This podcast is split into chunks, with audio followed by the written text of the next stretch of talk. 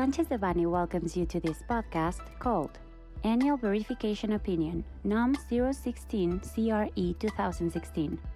We remind you that this material is only informative and cannot be considered legal advice.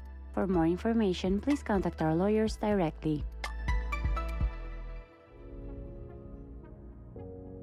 Those individuals or entities subject to compliance with Mexican official standard NOM 016 CRE 2016, producers, importers, storage permit holders, traders, distributors, and public retailers, which sets forth the quality specifications of refined petroleum products, gasoline, jet fuel, diesel, diesel fuel, and liquefied petroleum gas in each stage of the production and supply of the same within Mexican territory have up to the last business day of March of each year to obtain the annual verification opinion issued by a verification unit, UV as per its acronym in Spanish, or third party consultant, TE, as per its acronym in Spanish, and submitted before the Energy Regulatory Commission, CRE, as per its acronym in Spanish.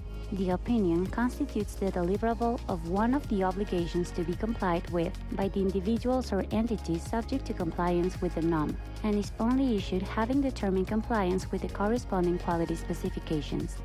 The opinion is issued after a verification visit in which the Conformity Assessment Procedure, PEC as per its acronym in Spanish, is applied which is carried out by the UV or TE, as the case may be, with the possibility of being assisted by laboratories certified and authorized for such purposes, hired by the interested party.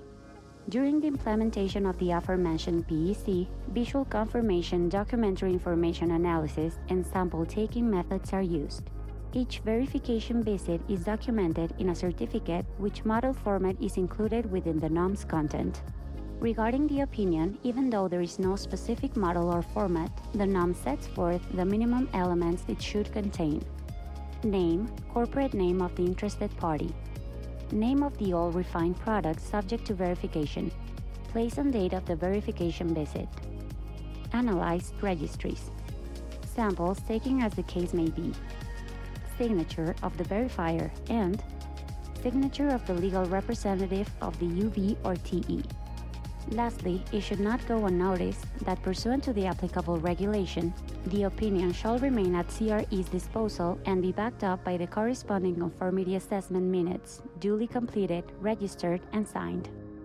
Noncompliance with legal provisions concerning the quality of oil refined products, such as those contained in the NOM, are sanctioned by the CRE. Our team of professionals specialized in the energy sector have the required capabilities to assist you with the compliance of this type of obligations.